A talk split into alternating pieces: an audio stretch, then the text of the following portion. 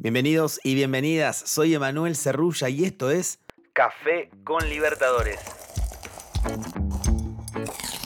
Un show diario para que empieces el día con la mejor información sobre la Conmebol Libertadores, la Conmebol Sudamericana y también las novedades del fútbol y de las ligas de nuestro continente. No te olvides de seguir este canal y prepárate para disfrutar de un rato a puro fútbol. Comenzó la fecha 6.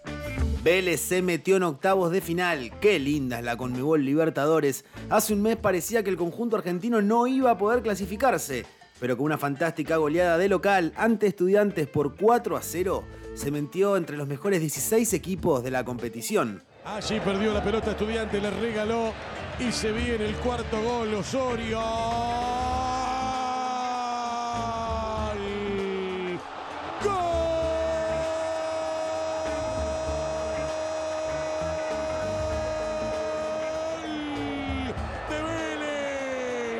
De Abel Osorio. Un regalito de estudiantes para poner el cuarto. Osorio, Vélez 4, Estudiantes 0.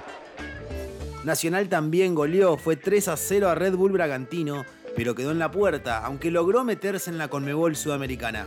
Recordemos que por este grupo, junto a Vélez, Estudiantes se clasificó a los octavos de final.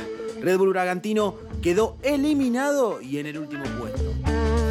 En Ecuador, goleada histórica a favor de Melec.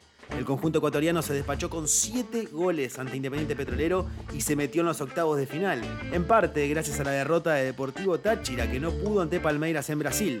El actual campeón de la Conmebol Libertadores lo goleó por 4 a 1. Palmeiras y Emelec a octavos de final de la Conmebol Libertadores, Deportivo Táchira a la Sudamericana.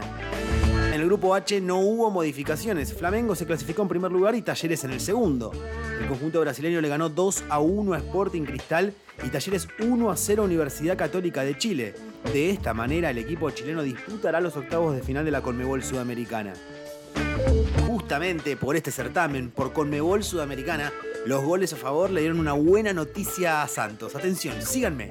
A pesar de que el equipo brasileño no pudo ganarle a Banfield e igualaron 1 a 1, sus 7 goles a favor fueron suficientes para clasificarse, dejando en segundo lugar a Unión La Calera, que terminó con 6 goles a favor, uno menos que el equipo brasileño. La victoria del equipo chileno por 3 a 2 ante Universidad Católica no dio abasto y no lo pudo meter en la siguiente fase. ¿Por qué? Santos y La Calera terminaron con 11 puntos, ambos iguales. Y la diferencia de gol también iguales, más 2.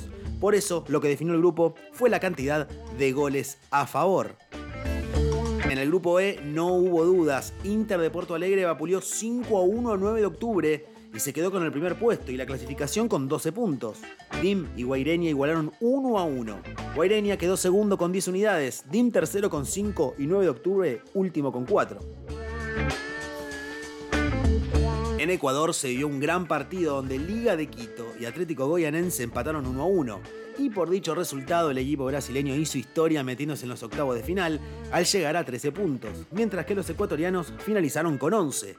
En Argentina, Antofagasta le ganó 2 a 0 a Defensa y Justicia para completar el grupo y dejar a los chilenos terceros con 6 unidades y al Halcón en la última posición con 4.